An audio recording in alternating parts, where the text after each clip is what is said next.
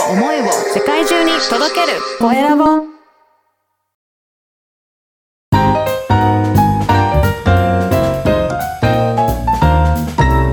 ポッドキャストの配信で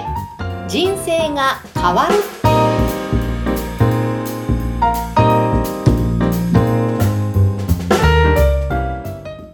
こんにちは、小ラボの方です。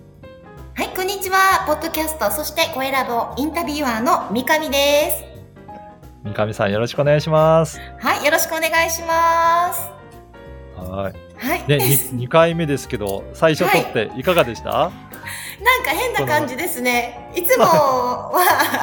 岡田さんにね、インタビューすることなんてなかなかないですし、ミーティングではよく、ねはい、うん。お話しさせていただくんですけど、いね、やー、なんか、緊張しますね。緊張しますか？あの、この配信が3月30日っていうことで、おもう3月の一番最後の日なんですけど、うんうん。今年の春とか何かありますか？あ、結構変わりますね。まだ岡田さんにも話してないことがたくさんあって。そうなんですか いろいろ春から変わるんですね。そうですね。ちょっと大手とエージェント契約を結ぶことが決まって、すごいちょっとタレント業にもちょっと力を入れていこうかなと思っております。ぜひね、あの、三上さんどういう方なのかも、インスタとかもね、やってらっしゃるんでね。そうですね。インスタが一番強化してますかね、SNS は。はい。あの、ああ、もしよかかったら、あの、はい三上さんのインスタもチェックいただきたいなと思うんですけど、タレント業されるっていうね、はい人がわかると思いますので、すごくね、沖縄の綺麗な写真とかも結構公開されてらっしゃいますもんね。そうですね。あの、まあ、沖縄に関すること、あとプライベート、仕事がほんの少しかな。はい。もう私自身はこういう人ですっていうのをちょっとインスタとかでね、知っていただけると嬉しいかなと思います。はい。うち、あの、私のプライベートなことで言うと、今年、あの、息子が、えー中学校卒業して、おめ春かでとうござらいます。はい。高校生になるんですよね。はいじゃあ、え、下の子が、一番下の子が高校生になるということですか、あ、えっ、と、上の子が高校生で、下の子は今、えー今度中学校2年生になります。二つ差で。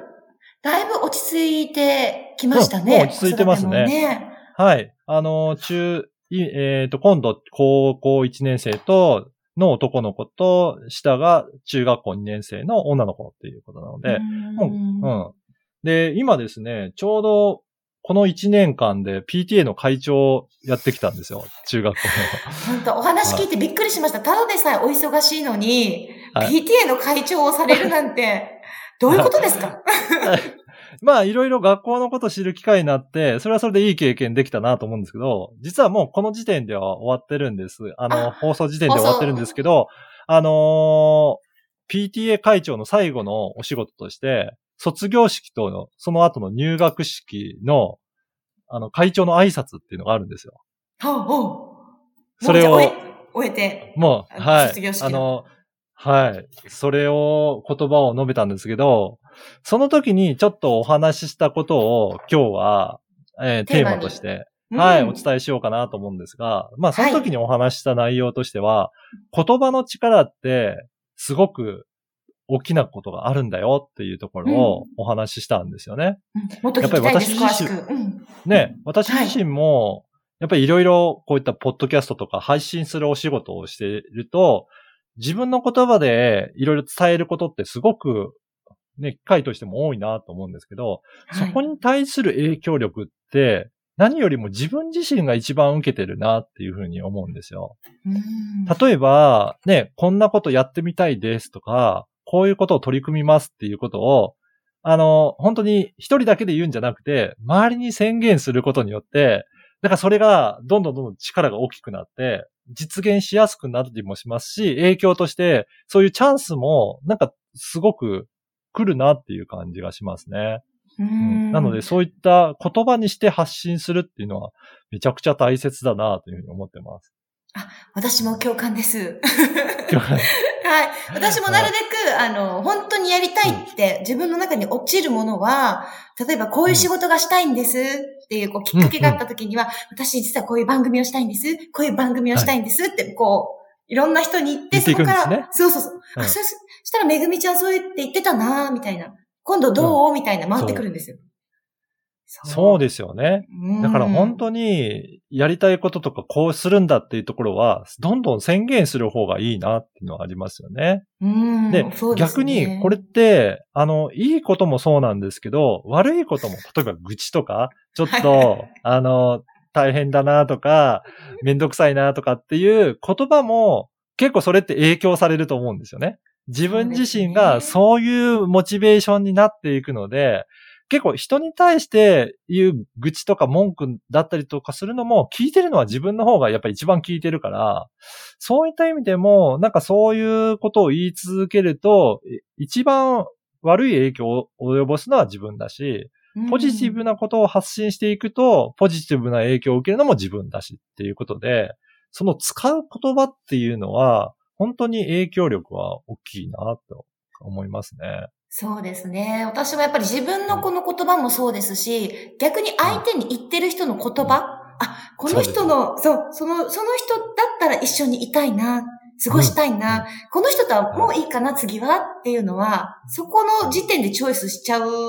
場合も多いと思います。うんそうですよね。うん。だから皆さんもね、その発信する、発言する言葉っていうのは結構慎重に考えていきながら、まあう、んえーね、うまく使っていくと大きなことも成し遂げることもできますし、だから世の中作っているのはそういった言葉で宣言したもので作られてるなっていうことをすごく感じるので、ぜひぜひそういった感じでね、自分自身の言葉でいろいろ前に進んでいけたらなと思いますね。はい。ということで、今回は言葉の力、えーテーマにお届けしました。ね、本当に言葉っていろんな影響力がありますね。はい。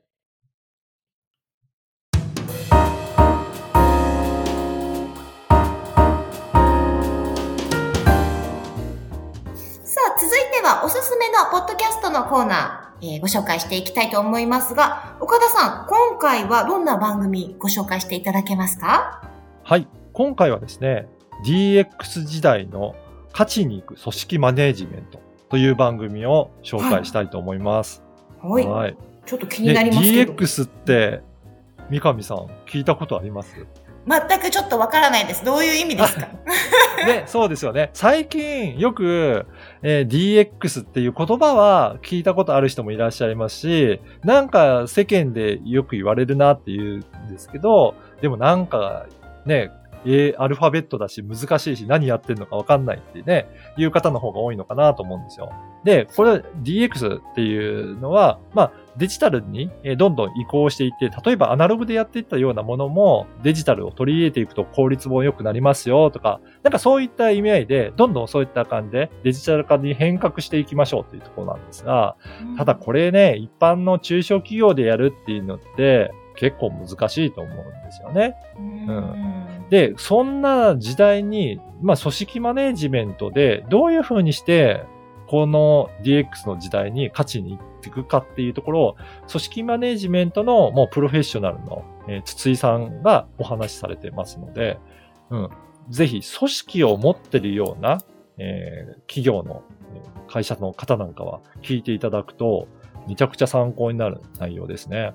うんまあ本当にこれからデジタルの時代がさらに増していくと思うんですけど、うん。やっぱりこうご年配になると、うん。こうね、あの、ちょっとやっぱり考え方が最先端についていくのも結構な、はね、情報がないとついていけないじゃないですか。そうなんですよね。うん。なので、うちの父とかも一生懸命パソコンやりながら仕事してますけど、どうやってついていこうかついていこうかって、そんな方にもいいかもしれませんね。そうですね。で、うんそういった方にも分かりやすくお話しいただきながら、なんか、えー誰もが、えー活用できるような、そういったお話もされていらっしゃるので、まずは、うん、聞いていただいて、で、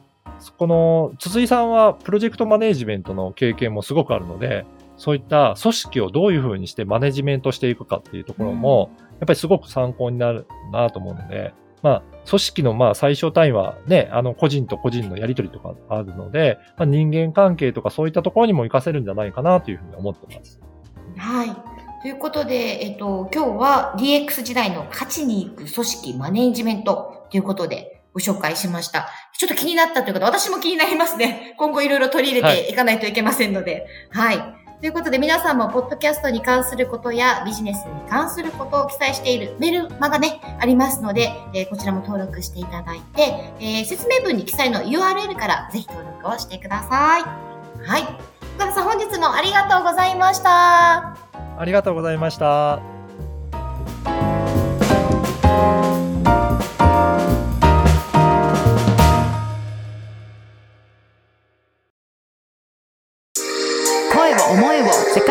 届ける。コエラボ。